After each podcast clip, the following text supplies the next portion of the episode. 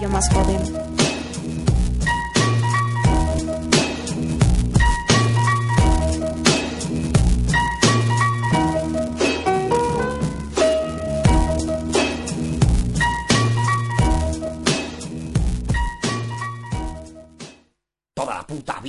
Toda la puta vida igual, toda la puta vida igual, toda la puta vida igual, toda la puta vida igual, toda la puta vida igual, toda la puta vida igual, toda la puta vida igual, toda la puta vida igual, toda la puta vida igual, toda la puta vida igual, toda la vida.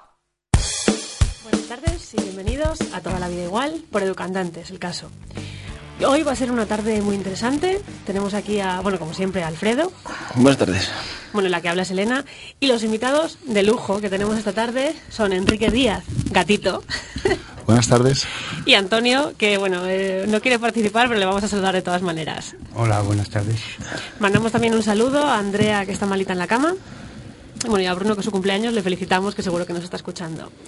Y nada, hoy vamos a hablar principalmente de tu trabajo Gatito. Te vamos a llamar Gatito, ¿no? Sí, sí, sí. Primero explícanos lo de Gatito, ¿no? Bueno, en primer lugar, yo creo que la gente cuando escucha escucha la palabra y cómo me llaman, que me llaman gatito, entender una cosa que normalmente nosotros en nuestra comunidad, en el pueblo gitano, pues muchas veces utilizamos siempre sinónimos eh, de apelativos o eh, de buenas maneras motes, ¿no? Eh, decir de que mi mote me viene mucho antes de que me pusieran mi nombre. Sí, sí. Cuando yo nací, nací setemisino y pesaba dos kilos 100 gramos. Y dicen de que cuando metieron en la incubadora, que decían de que no tenía ni fuerzas ni para llorar, que maullaba. Y por eso mismo me pusieron el, apelativo, mira, si parece un gatito. Por ello ya, desde ahí, antes de que me pusieran el nombre, que me llamo Enrique como mi padre, eh, me llamaban gatito. A todo esto que decir que Enrique pequeño, pequeño no es. se, olvidaron se me olvidaron allí en la incubadora mucho tiempo y luego al final, pues, la verdad es que crecí un poquito más, sí. Eh, ¿Tú trabajas de mediador en el ayuntamiento? Sí, trabajamos en el programa de inclusión social dentro de la Concejalía de Bienestar Social y llevamos muchos programas, entre ellos uno de los cuales en el cual yo me siento más comprometido es en el programa de asentismo escolar. Asentismo escolar. Mira, precisamente ahora en educación social estamos dando educación social en el ámbito eh, escolar y todo el rato se habla del asentismo y evidentemente la comunidad gitana, pues eh, desgraciadamente, todavía tiene altos índices de absentismo. Sí, decirle que, de que las cosas han cambiado mucho. Eh, si cualquiera de las personas empieza a trabajar y mira un poco la perspectiva de la comunidad gitana en cuanto al asentismo, verán de que hay unos índices considerables y llamativos, es verdad. Pero si se tiene un poquito de, recuerdo histórico muy reciente, de hace cuatro o cinco años, verían que la cosa ha cambiado y mucho para bien. Es verdad que tenemos que seguir trabajando en ello, es verdad que nos quedan muchos retos por conseguir, pero también hay que eh, darse cuenta de los logros que se han conseguido. Eh, bueno, hace dos semanas diste un curso, o participaste en un curso, ¿no? que era de eh, formación en el ámbito, para profesionales en el ámbito social. Y ahí se habló, por ejemplo, de que, eh, claro, había personas que decían que los mediadores, sobre todo en el caso de que se trabaje con población gitana, que tenían que ser gitanos, mientras que había otros que decían que no. Y tú comentaste una cosa que me pareció súper interesante al final, en tu última intervención, que era que una persona que fuese mediadora tenía que tener, eh, por un lado, eh, imagen y por otro lado, formación. Exacto. Eh, ¿Puedes explicar, como nos explicaste a nosotros? Porque claro, yo tuve la suerte de estar, pero mucha de la gente que nos escucha no. Sí, vamos a ver, dentro de la comunidad gitana con la cual se trabaja, es muy importante ciertos sectores o ciertos aspectos para poder trabajar con ella. Pero no es el todo. Porque miren, cuando estamos hablando de imagen, estamos hablando que dentro de la imagen uno tiene que ser referente. Uno tiene que tener ciertos, ciertos conceptos que se marquen eh, cara a la, a la sociedad, eh, en este caso eh, cara a la comunidad gitana. Es necesario ser una persona de referente, tener conceptos buenos, que la gente te respete, que te valore, que te vean que eres una persona que puedes entrañar confianza. Mm, hablaba y decía que gracias a, gracias a Dios, pues bueno, mi familia es una familia en la cual todo, toda la comunidad gitana de León pues respetan y confían. Y a mí ese, ese entorno a mí me ha servido para mucho.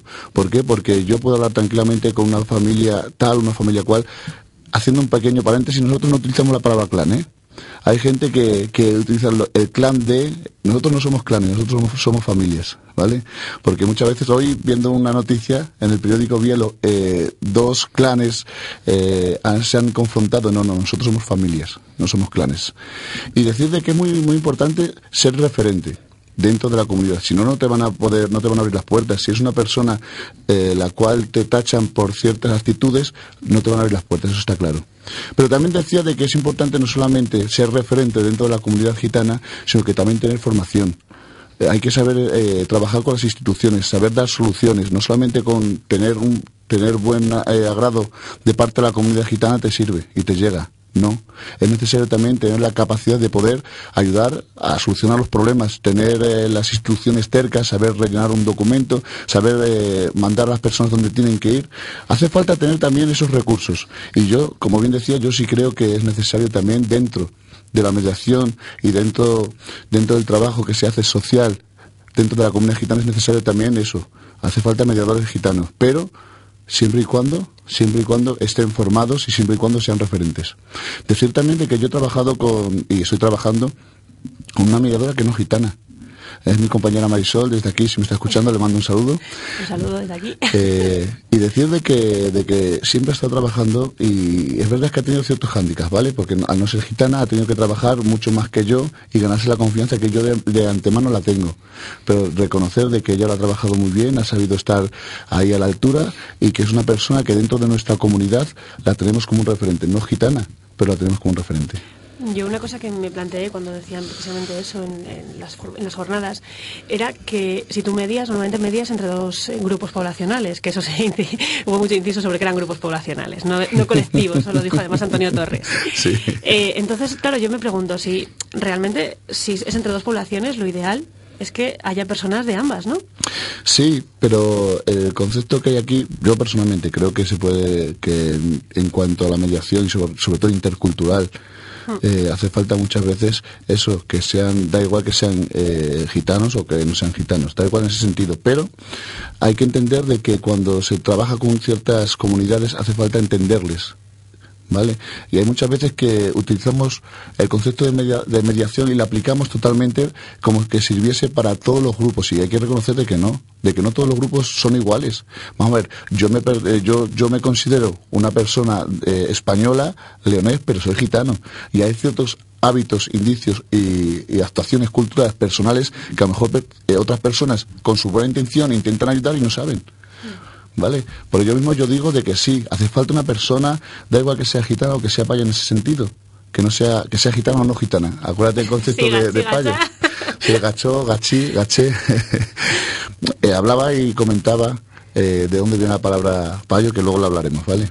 Y no me importa que sean gitano o no gitano.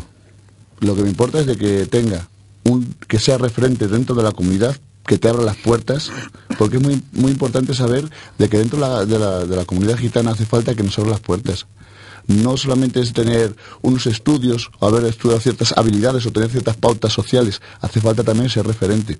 Y eso, y eso dentro de los no gitanos, como ponía el ejemplo de mi compañera Marisol, cuesta mucho más.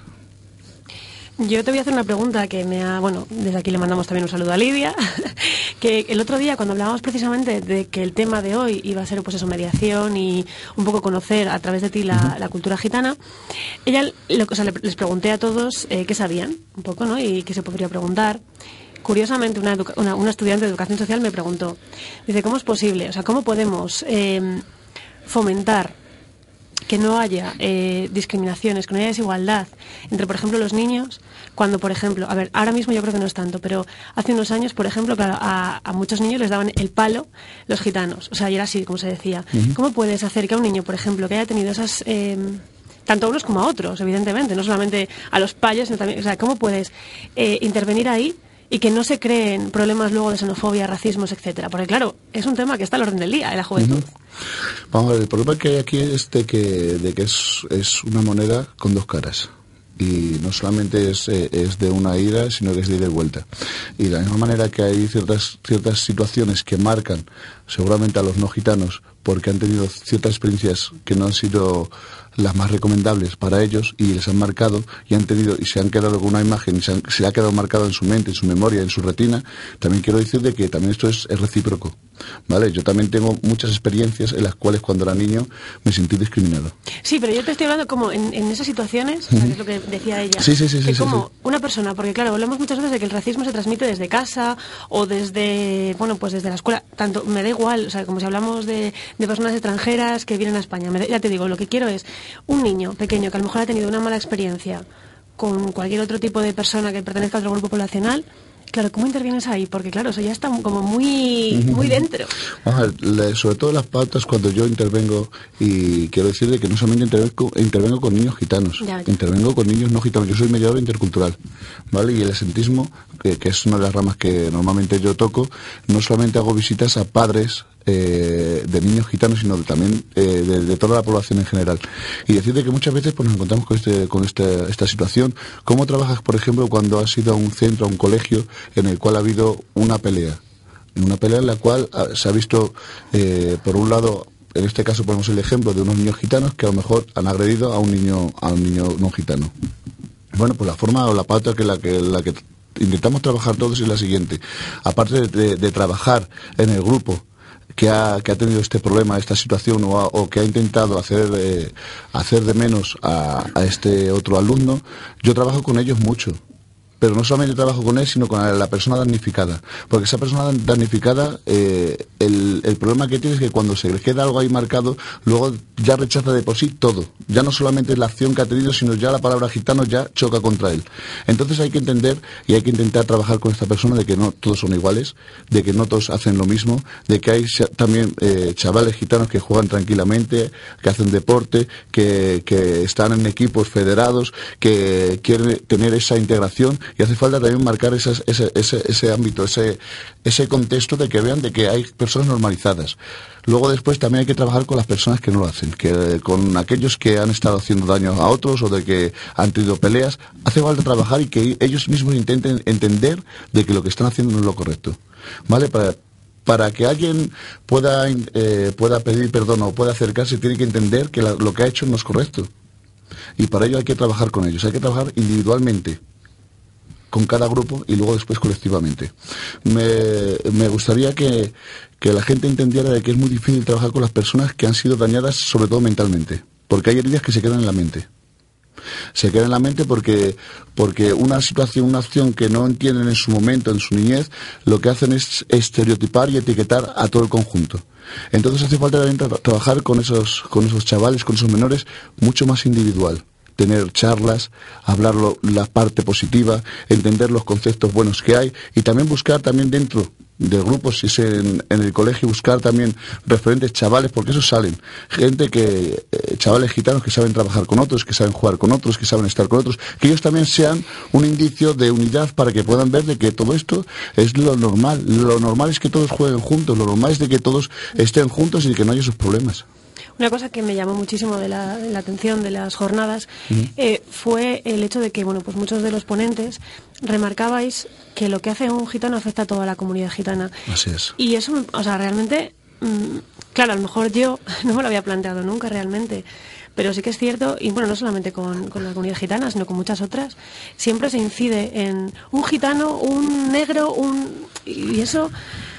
Eh, el problema es de que, de que cuando cuando ocurren estas cosas etiquetamos y seleccionamos eh, por género, ¿vale? Eh, eh, hablamos una cosa concreta y decimos todo este género es de esta manera y no. Dentro de una misma mesa, dentro de un mismo puesto de mercadillo, hay muchos, muchas cosas diferentes. Sin embargo, tomamos una zapatilla y decimos todos son zapatillas, ¿no? Hay que entender algo. Hay que entender de que cada persona debe ser juzgada por sus actos. Yo no justifico las acciones malas ni de gitanos ni, de no gitanos, pero eh, a mí una de las cosas que me hacía gracia en uno de los, de los vídeos que he visto por YouTube es de que intentaban dar unas noticias gitanas por medio de un, de, no sé si era Matías Pras, pero lo doblaban. Y empezaron a decir, bueno, eh, unos payicos de, del Oriente Medio han hecho esto y esto y esto. O unos payicos han robado en, eh, han robado en, en, los bancos y se han llevado y se han expropiado el dinero. La verdad es que no se utiliza eso, no se utiliza la palabra payo para todo esto. No, pero sin embargo, cuando un gitano hace algo, dicen de que es de la comunidad gitana.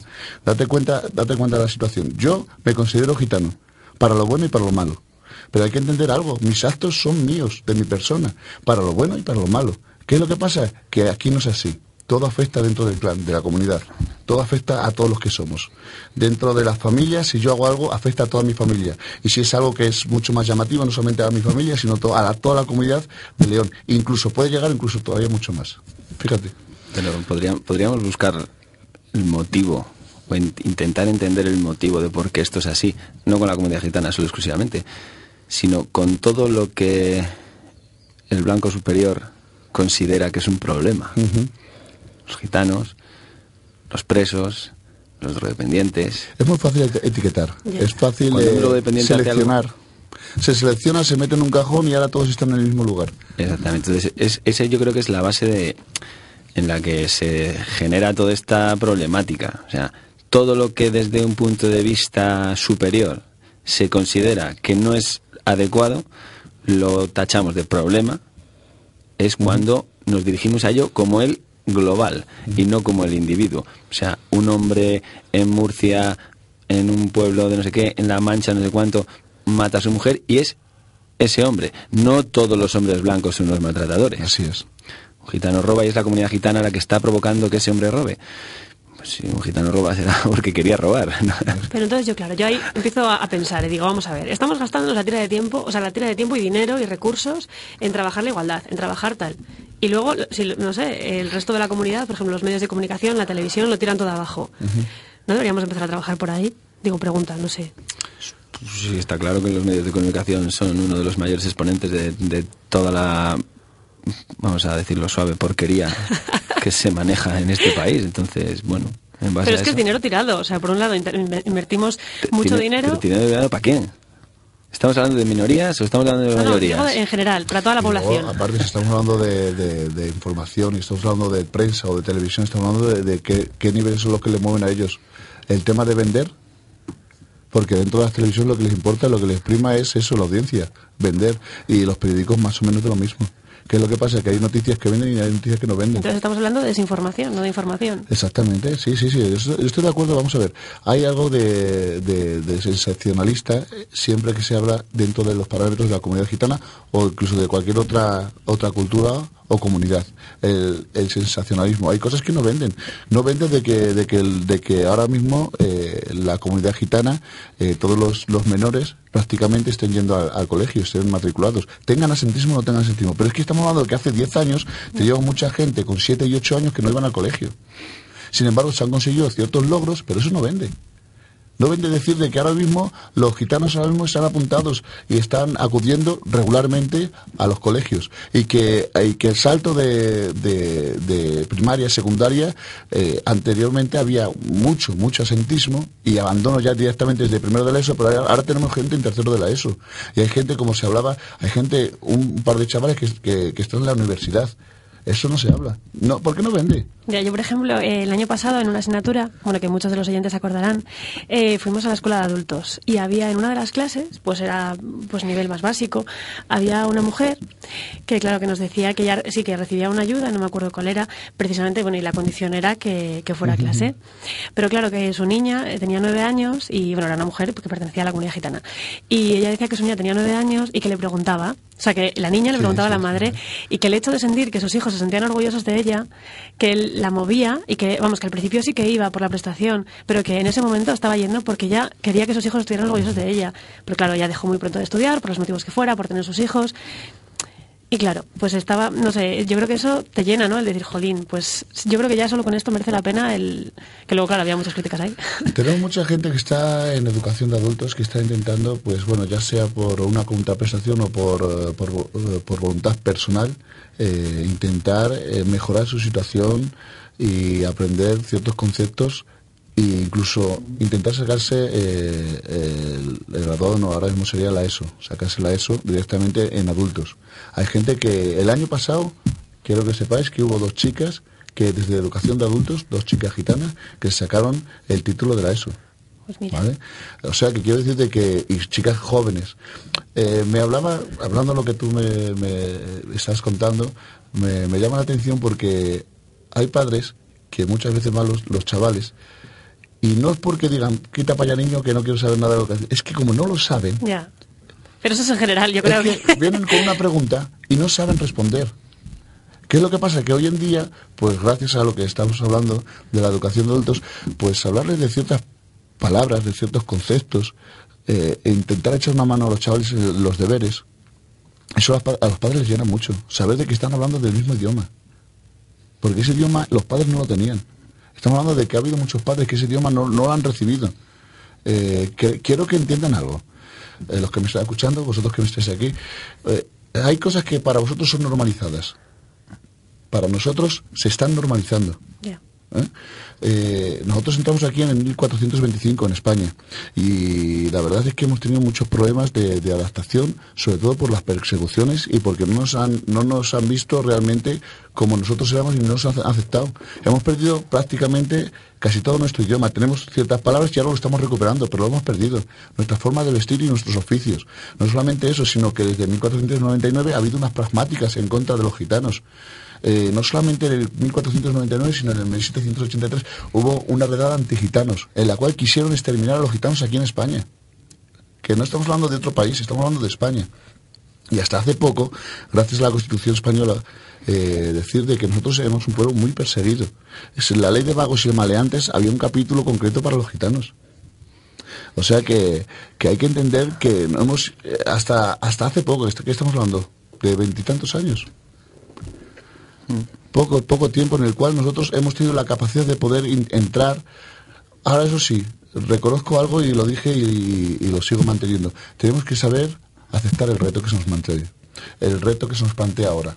Hay un reto que se nos plantea dentro de la sociedad. Ahora se abren las puertas, aun todavía con muchos problemas de muchos problemas de, de- que vienen arrastrados, pero hay que intentar entender algo. Hay un reto y hay que intentar estar a la altura hay una desigualdad social.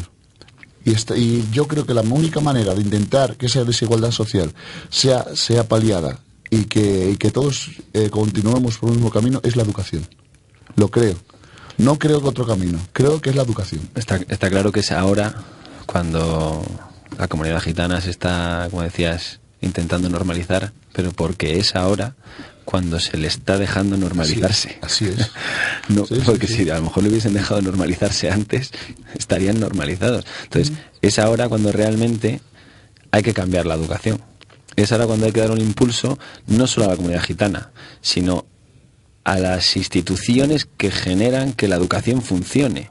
En España se ha cambiado el sistema educativo en los últimos 30 años cinco veces.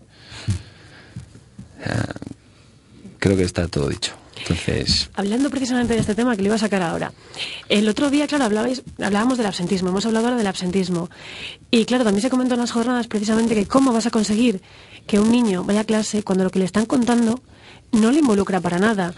Mira, precisamente ahora estamos en, en la, que- la asignatura que os comento de, de educación social dando eh, bueno pues todo lo que sería el, el real decreto de, para la convivencia escolar para, para cómo, cómo tienen que funcionar los centros escolares y realmente pone que sí que tiene que haber un ajuste curricular pero eso es tan vago quiero decir es tan no sé tú claro me estás hablando por ejemplo de la historia de los gitanos y a mí o sea me da vergüenza reconocer que yo no sé nada que es que yo jamás he dado nada que no sea ni prácticamente historia de España casi historia del mundo pero de España nada Es que, eh, hay que entender algo. Los gitanos cuando entramos aquí en 1425 todavía no era España. Es que cuando eh, nosotros estamos aquí y parece que somos que somos gente, eh, ¿cómo diría yo? Esos vecinos que son molestos. Sí, están aquí con nosotros, pero son unos vecinos molestos. No, no, vamos a ver, yo soy español. Y no solamente soy español porque yo haya nacido, no es que yo tengo toda una generación, mis padres son españoles, mis abuelos son españoles, etcétera, etcétera. Llevamos aquí mucho tiempo. ¿Qué es lo que pasa? Que hay personas que han venido en el 1600, 1700, 1800 y esos son reconocidos y no hay ningún problema normalizados. Sin embargo, nosotros somos como esos vecinos incómodos. Pero no dejáis de ser un grupo poblacional, quiero decir, que está ahí, que podríamos haber estudiado algo de cuándo llegasteis, de porque ahora, ahora claro que sí, pero no se sabe nada. El problema es que en España hay 40 millones de jueces. Sí, sí. Bueno, de todas maneras, eso me gustaría mucho que la gente entendiera. ¿Sabe lo que pasa? Que muchas veces juzgamos por la ignorancia. Creo que es el mayor problema que hay. es pero- fácil, es fácil, es, es lo más fácil es, como bien decíamos, etiquetamos, seleccionamos, metemos en el cajón y se acabó. Sin embargo, lo difícil es pararme, preguntar, eh, asesorarme. Eh, me- eh, entender un poquito la historia de los demás. Ahí es cuando realmente, cuando realmente yo me enriquezco y puedo entender un poco más el contexto de los demás. Ahí es donde realmente se puede crear esa interculturalidad. Pero el problema de la interculturalidad es que yo creo que, que intentamos que la interculturalidad solamente vaya de una línea. Sí. Claro, vamos a ver. Nosotros tenemos que tenemos que coger ciertas pautas y yo lo creo y tengo que reforzarlo y lo refuerzo. Ciertas pautas que tienen que ir dentro del contexto de la sociedad. Yo creo de que tenemos que coger ciertos hábitos que, que son para todos, sí o sí. ahí esto es una cuestión impepinable, sí o sí. Cuestiones de, de hábitos de alimenticios, de hábitos de salud, de hábitos de, de- de higiene, de, a la hora de comer, a la hora de acostarse. Todos esos hábitos hay que marcarlos. Y creo que se está consiguiendo. ¿Vale? Perfecto. Porque yo creo que nosotros nos, nos tenemos que adentrar dentro de los hábitos que están en la sociedad. Pero ahora pregunto, ¿qué hace la sociedad? ¿Qué mira de nosotros? ¿Qué conoce de nosotros? ¿Cómo conoce nuestra cultura? Ah, más allá de cuatro, cuatro cantes, cuatro bailes. Y como diría aquel que dio, ¿y a quién le importa? Ahí está el problema.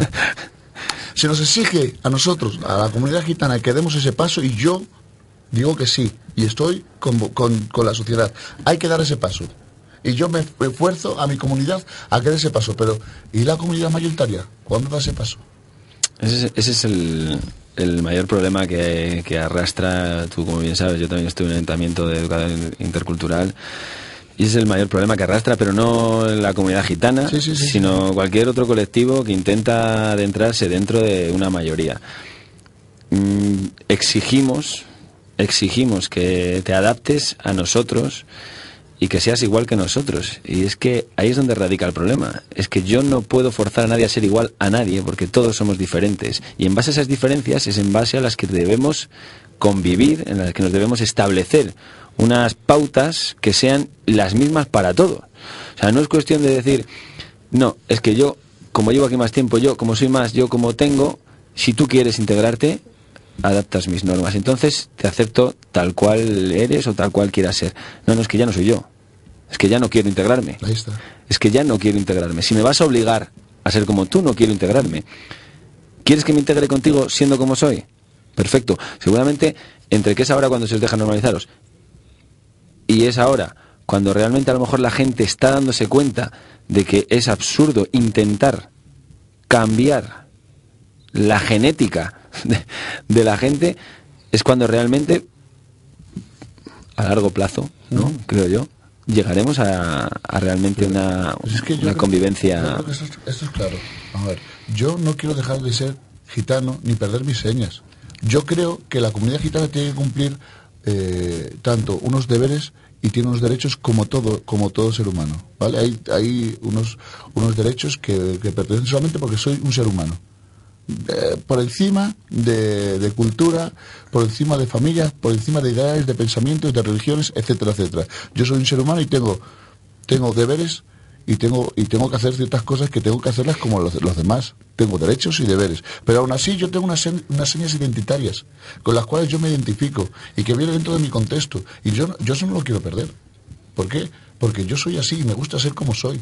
Siempre y cuando no, no te quite a ti lo tuyo, siempre y cuando yo no te pise a ti, siempre y cuando yo respete lo que tú eres. Ahí- esa es la línea de, de la interculturalidad. Entender que somos diferentes y así nos respetamos. Pero volvemos a lo mismo. ¿De dónde radica el problema en España de todo esto? que hemos intentado monopolizar desde un punto de vista católico todas las culturas. Sí, sí, sí. Entonces, o entras por el redil que yo te digo y te dicto, o estás fuera. Y si estás fuera, a machete contigo. Entonces, ese es un problema. O sea, a ver, ese es uno de los problemas que se ha generado y es una de las cosas por las que más orgullosas creo yo que se debería sentir la comunidad gitana. Han mantenido sus señas de identidad, han llevado hasta el extremo aquello por lo que creían en contra de religiones, de políticas y, y de todo lo que se les ha venido encima. Y es a día de hoy cuando siguen manteniendo esas señas. Y espero y deseo que nunca cambien esas señas, porque entonces ya no dejaría, dejaría de ser la comunidad gitana y pasaría a ser, pues yo qué sé, la, la comunidad X. Sí, sí, sí. Hablamos el otro día y lo comentaban, es algo que, que a algunos les, les sonará, porque no sé de dónde viene la palabra payo. Yo, yo la verdad es que cuando estaban comentando, pues eh, yo sabía dónde viene la palabra payo. Hay gente que... Y yo creo que no es... No, el concepto hay que entender algo. Eh, el problema no está en la palabra, Sino en el uso. Sí, en el uso. Vale, yo, yo sé, a mí me llaman gitano y yo, la- yo soy feliz. Yo me considero gitano. Pero hay formas de cómo lo dices. Y hay, hay formas de decir la misma palabra gitano en forma despectiva. Y yo cuando utilizo la palabra payo, yo no lo digo en, manera despectiva. Hablo de un no gitano. Simple y llanamente. Ahora, si yo lo utilizo en forma despectiva, entonces ya es un insulto. ¿Vale? Pero eso es prácticamente cualquier palabra. ¿eh? Exactamente. Pero por ello mismo, el, eh, donde viene la palabra, la, la palabra payo, que lo digo por lo que es para que veas nuestra forma, nuestras señas, eh, señas identitarias que tenemos, viene de, viene que cuando los gitanos entraron en el 1425, entramos por el, por el norte de España, por, por Cataluña, por Aragón, y allí lo que se oscila, los que trabajan bajo los terratenientes, so- son gente que trabaja en el campo que son payeses, que están por de- debajo de un terrateniente, de un hombre que dueño y caudillo de todas, de todas las tierras. ¿Qué es lo que pasa? ¿Qué es lo que llama por encima al gitano? Su libertad, su forma de, de trabajar. Entonces ellos dijeron, yo nunca me convertiré en un payés, yo nunca tendré una persona que esté por encima eh, y esté yo trabajando todo para él y le dé todo para él solamente para que él me esté cuidando y me dé un diezmo. No, yo nunca seré un payés. Ese es el contexto de la palabra payés. Yo nunca seré un payés. Es, esa es la, la palabra. Como bien decía, eh, no es lo mismo que gachó, gaché o gachí. ¿Vale? Eso es cuando está hablando de un no gitano. Pero, pero cuando entramos aquí nosotros en España, la palabra gitano no la, adoptaron aquí en España. Fuera de España no se llaman gitanos. Se pueden llamar rom, gypsy, se pueden llamar de muchas, de luris, nuris. Hay muchas formas de, de- llamar a, a nuestra, a nuestra, a nuestra cultura. Eh, la que nosotros llamamos es rom, o roma, el pueblo roma. Pero eh, decir que la palabra gitano viene, nos pusieron aquí porque decían de que veníamos de Egipto. Decían, decían que éramos gitanos, egipcianos, hasta que se quedó, se quedó la palabra gitano. Porque creíamos que veníamos de Egipto. Veníamos nosotros y decíamos que eh, cuando venía don Juan de Egipto Menor, venía presentando unas cartas que decía que venían de- del Papa haciendo peregrinaje, peregrina- peregrinaje hasta Santiago. ¿Vale? Eh, seguramente esas cartas fueran falsas, que se iban de un, de un país a otro, iban, iban eh, yendo nómadas hasta que llegaron a España. Pero quiero decir para que vean el contexto que hay eh, vieron a los gitanos así morenos de las formas y creían que eran de Egipto, de Egipto menor. Por ahí viene la palabra gitano. Para que veas el contexto. Nosotros no queremos ser como los demás. Nosotros queremos mantener nuestras señas de, de identidad. Que, que sí que queremos entrar dentro, dentro de la sociedad, trabajar como toda la sociedad, que nos dejen la oportunidad, que nos abran las puertas, sí. Que queremos tener eh, contacto. Y yo sé que esto no nos infecta. No, yo creo de que la sociedad no es, no, es, no es un germen infeccioso que nos va a deteriorar nuestra comunidad, no al contrario. Lo que nosotros queremos poner delante es de que nosotros también tenemos nuestras señas y queremos que sean tan respetables como las vuestras. Vale, y ahora voy a abordar desde la educación social preguntas, más preguntas que me han hecho. Por ejemplo, un educador social, en este caso, pues por ejemplo en mi clase no, no hay nadie que pertenezca a la comunidad gitana, ¿vale? Trabajamos el día de mañana. Eh, ¿Qué crees? Vamos a ver, partimos de la base de que normalmente el desconocimiento de, o sea, básicamente se sabe de vuestra cultura, eh, que yo repito lo que más o menos, ya te digo, hice un tanteo en mi clase, que sois machistas, que mm, que os gusta mucho la fiesta y poco más. Quiero decir, un, educador social que vaya a intervenir, por ejemplo, el tema del machismo, ¿cómo, ¿cómo puedes trabajar ahí? Porque, oye, sí que es cierto que todavía hay dejes por ahí. Vamos a ver, eh, los contextos, no sé si te acordarás que hablábamos el otro día y yo Sí. lo, lo comunicaba. En ciertos sentidos, creo que la persona más machista que hay dentro de la comunidad gitana es la mujer. Lo sigo diciendo y lo creo. ¿Vale? Porque son pautas conce- conceptuadas. Es más, comentaba yo y lo decía. Yo tengo dos niños, ¿vale? Y... Les mandamos también un besín. Sí, un besín para mi Daniel y para mi Sansón. Y mi mujer, yo comento con ella, mi mujer también le mando un beso, Marisol, Claro, si acaso porque- me está escuchando. Quedaba muy mal eso. no. Y comentaba yo, digo, de- decía de, de que ya que tenemos ya a los chavales, pues me gustaría, pues más adelante, si es posible, pues tener una niña. A mí me encantaría, ¿no? Me gustaría. Y ella que no, que no, que no, que ella quiere, si en tal caso tenemos familia, quiere un niño, un niño, un niño y un niño. Pero digo, que ya tenemos dos. ella que no, que yo quiero un niño. Para que veas tú el concepto. Y ahora yo le pregunto, ¿por qué quieres un niño? Y dice, porque las mujeres sufren mucho y los, y los hombres se quedan en casa y son nuestros y hacemos familia grande. Fíjate el concepto y el pensamiento que tiene la mujer. Es más, ciertos conceptos y ciertas pautas que se dan dentro de mi casa las da mi mujer a mis hijos. Sí, sí, sí. Mi mujer es una transmisora. Y mujer transmite ciertos conceptos eh, a mis hijos. Y esos conceptos que marcan, marcan dentro de nuestras señas identitarias de, de nuestra, de nuestra cultura. Bien, decir el tema del- del machismo. Eh, vamos a ver, eh, hace tiempo hay que reconocer de que nosotros tenemos ciertas pautas y ciertos conceptos que se marcan, ¿vale?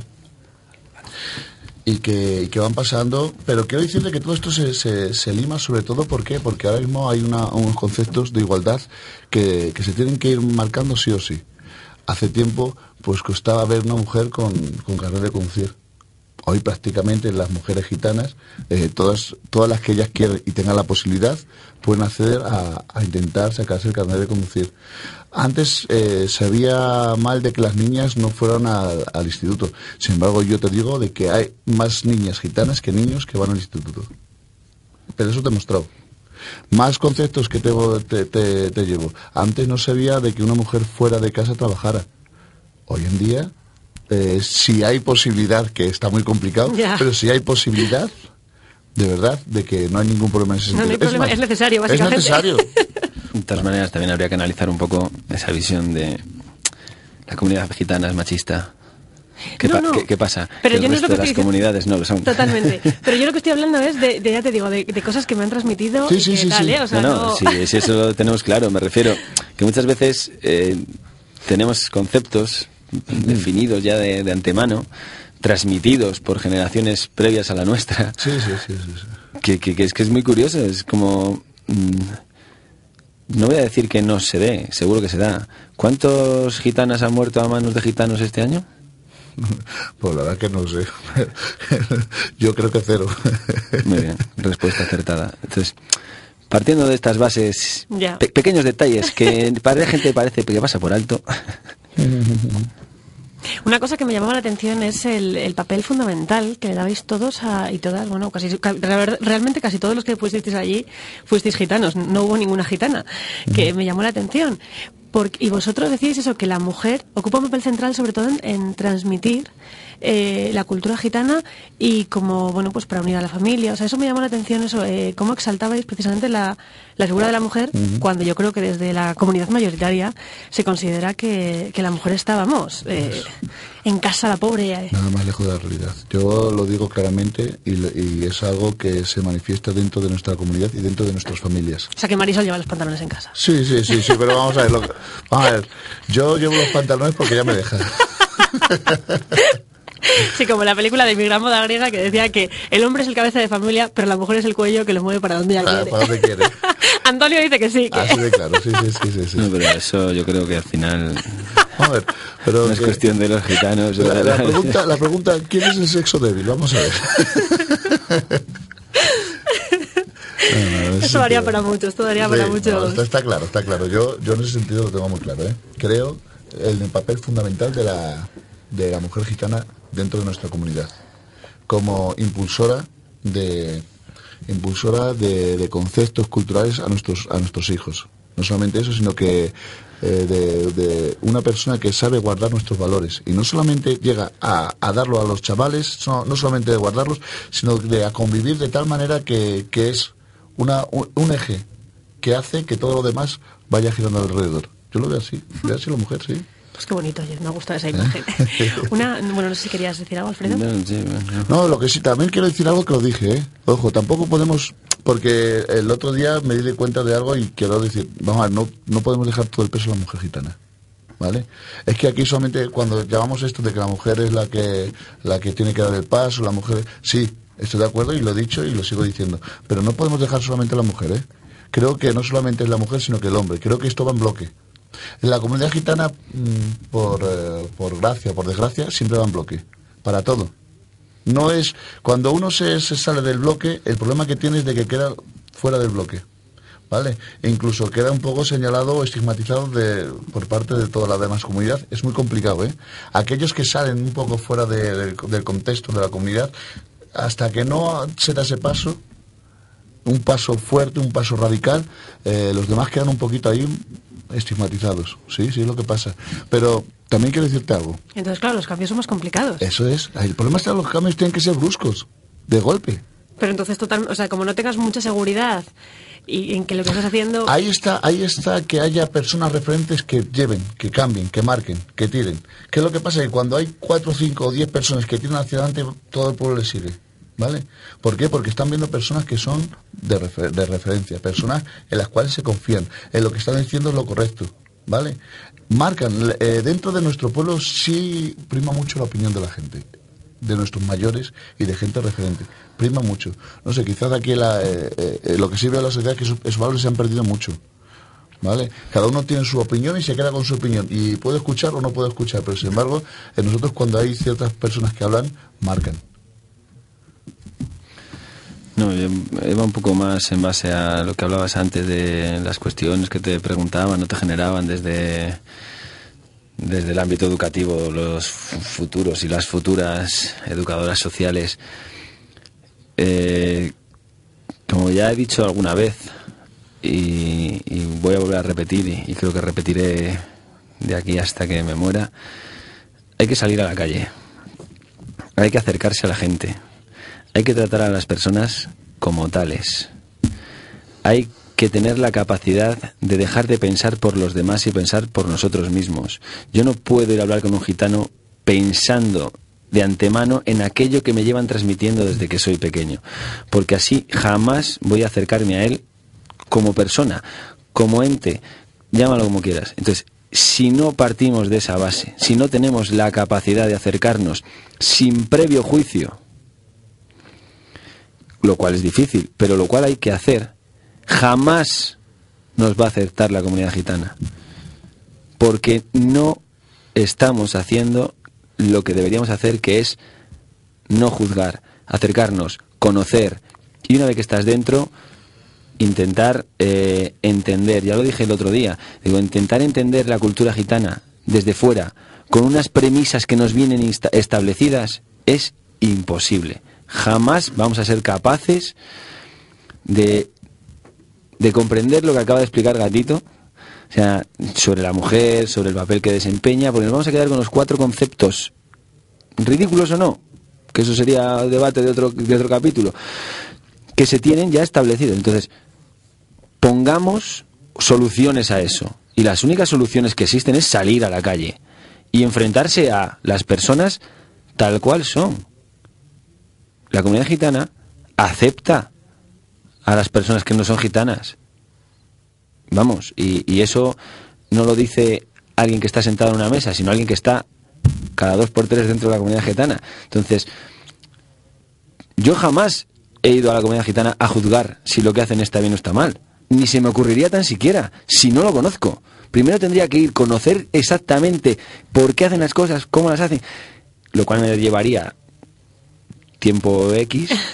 que no tienes. Y, y a partir de ahí, no solo estaría integrado en una comunidad, sino que podría mantener un diálogo con ellos crítico, no criticar antes de, que eso es lo que viene sucediendo, básicamente. Mira, me, hace gracia cuando se has comentado todo esto, porque me, me ha venido a la mente eh, mis inicios en el ayuntamiento. Por razones obvias voy a, voy a omitir nombres, ¿eh? No voy a decir nombres. Pero en un principio, cuando, cuando yo empezaba, eh, ahora mismo soy fijo discontinuo y no tengo que pasar el trámite ese de la selección, de la prueba, etcétera, etcétera, cuando te vienen a, te vienen a hacer, te vienen a hacer más preguntas, etcétera, etcétera. Pues cuando íbamos allí al principio, eh, para hacer esa prueba, esa selección, para ver si te cogían cada año, eh, pues se reúne allí cada de muchos grupos eh, políticos diferentes y te hacían preguntas sobre por qué querías trabajar en este eh, como mediador, qué es lo que tu visión, etcétera, etcétera. Bien, perfecto, bien. Yo en ese sentido, como ya lo tenía ya más o menos todos los años, pues ya sabía las, las, las respuestas, ¿no? Pero hubo una concejala que estuvo poco tiempo, solamente voy a dar esa seña de, de bienestar social, que me descolocó totalmente, con una pregunta porque es eso para mí sinceramente nunca hubiera nunca me hubiera imaginado que una que una concejala de bienestar social me preguntara esto. Me preguntaba bueno y tú como eres gitano a lo mejor nos puedes responder a esto. ¿por qué mienten los gitanos? estamos hablando de que me están haciendo una, una, una entrevista de trabajo y estamos hablando de una concejala de bienestar social, y estamos hablando del ayuntamiento. Y me hace, me suelta esa pregunta, ¿por qué mienten los gitanos? ¿No le mentiste? ¿Eh? no, le dije claramente, digo, el gitano eh, por norma general no miente. El contexto es que hay, veces de que se tiene que cometer la verdad porque las circunstancias de, de, lo que tiene alrededor le hacen decir ciertas cosas que, que, no merece la pena. Pues yo no habría contestado, porque es que vamos, es que es una pregunta... la respuesta está clara. ¿Y por qué miente usted? Claro. no, no llega, no llega a eso, porque seguramente no hubieran contratado. eso, claro, eso también puede ser.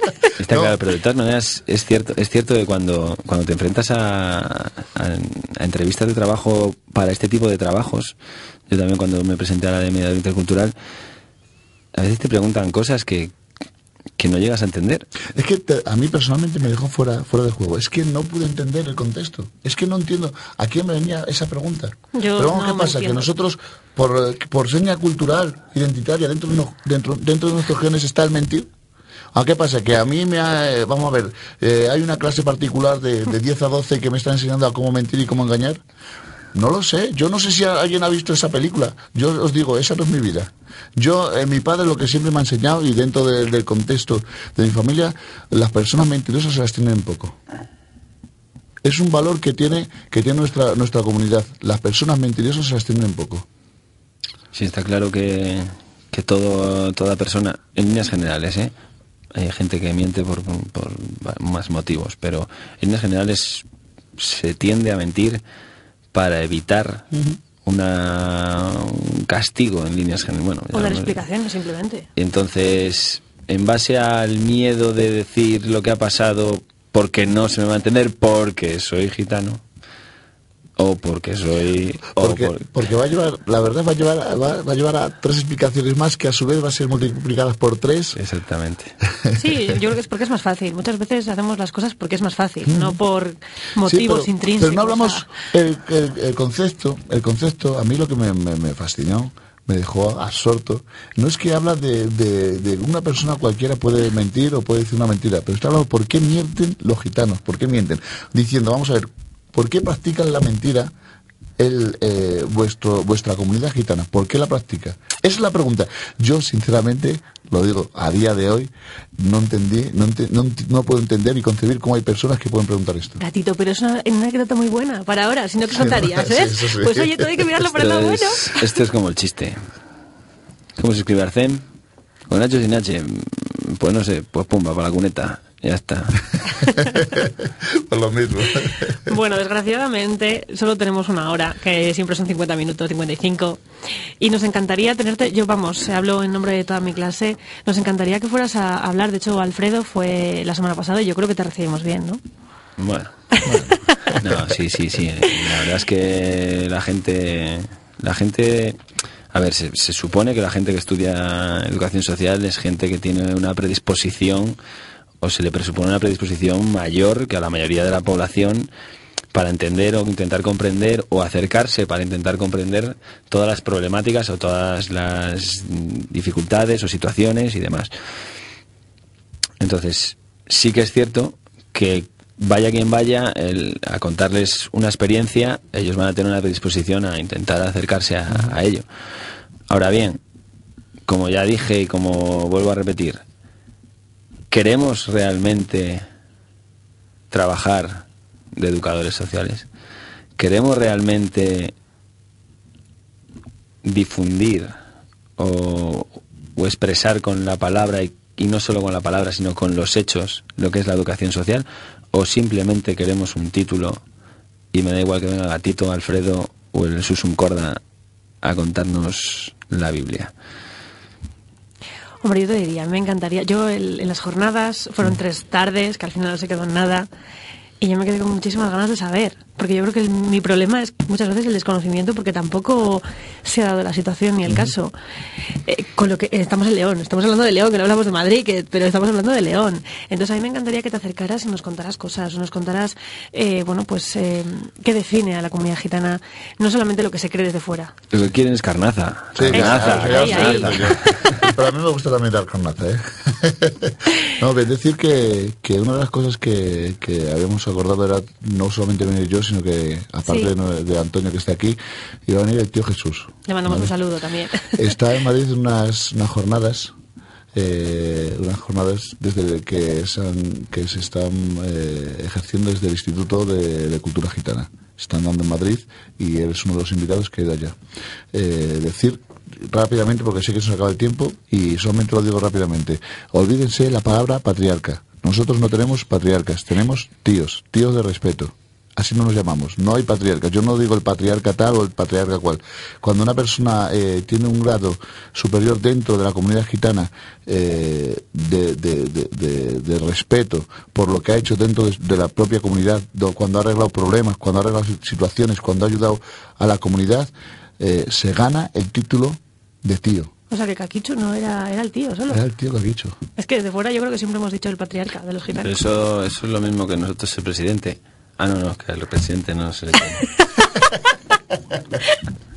Y me gustaría que, que la próxima vez si nos invitáis a, ya sea Cuando quieras. a- aquí a este, a este a esta radio o nos llames para dar una charla, decirle que me gustaría que viniera porque aparte de, de la forma y la pasión como habla eh, el tío Jesús es un amplio conocedor de nuestra historia, la historia la historia del pueblo gitano.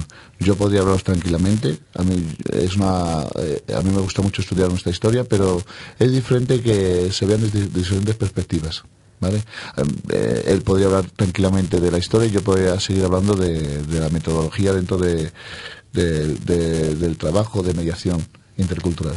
Pues sí, nos- la verdad es que ya, ya te daré la chapa por teléfono porque nos interesa mucho. Será un placer. Y un día, Pues- y un día hablaremos, hablaremos sobre lo que es la mediación intercultural, lo que es la interculturalidad, lo que es la multiculturalidad, lo que es la cultura, porque creo que a día de hoy y en un planeta, mundo, país, llamadlo como queráis, como este, la mayoría de la gente sigue desconociendo realmente en qué consisten esas, esas palabras y sin embargo son la base ahora mismo de la convivencia. Pero hay tantas palabras. También está la educación inclusiva en, boca de todo el mundo y ni Dios la lleva a cabo. Así que hay tantas palabras que ahora mismo están en boca de todos. ¿Para qué? Llevamos toda la hora hablando de precisamente de bueno pues de cuestiones que se creen sobre la población gitana y, y que si es que realmente estamos hablando siempre de igualdad. ¿Qué igualdad hay ahora mismo? Si es que encima con la crisis, desgraciadamente, que está aquí, Se están encima. Acentuando los problemas. Pero las volvemos a, ya lo hablamos en un programa y, y podríamos volver a, a repetirlo. No es cuestión de buscar la igualdad, sino El de derecho a ser diferentes, ¿no? las desigualdades y en base a ellas generar ¿Sabes- un sabes espacio lo- de lo- convivencia. Lo que comentaba el otro día. La capacidad que nos dan los estudios es la, la capacidad de elegir lo que yo quiero hacer. Si luego yo después de que he estudiado y me he formado y tengo la misma titulación que tú, yo decido ser un chatarrero y vivir por chatarra, es una decisión propia, personal. Pero ahora mismo no es una decisión, es lo único que me queda. La libertad para elegir. Sí, en eso, en esa base yo creo que es en la que nos, nos tenemos que mover. ¿Qué es lo que quiero? ¿Cómo lo quiero? ¿Y cuándo lo quiero? Así es. Bueno, pues de nuevo, muchísimas gracias, Ha sido Gatito, un placer. Alfredo. Y aunque no quiera, Antonio, muchas gracias. Nos despedimos el próximo día. Bueno, pues ya os anunciaremos a, a través de las redes sociales eh, de qué irá el programa. De nuevo os decimos que estamos en el 106.6 de León y en el 105 de Ponferrada, que se puede escuchar a partir de www.unileon.es en el apartado de radio. Y además, bueno, que podéis intervenir siempre eh, en el 987 29 15 88, porque estos programas siempre son en directo. Así que hasta el próximo martes a las 4. Y bueno, espero que lo hayáis pasado bien.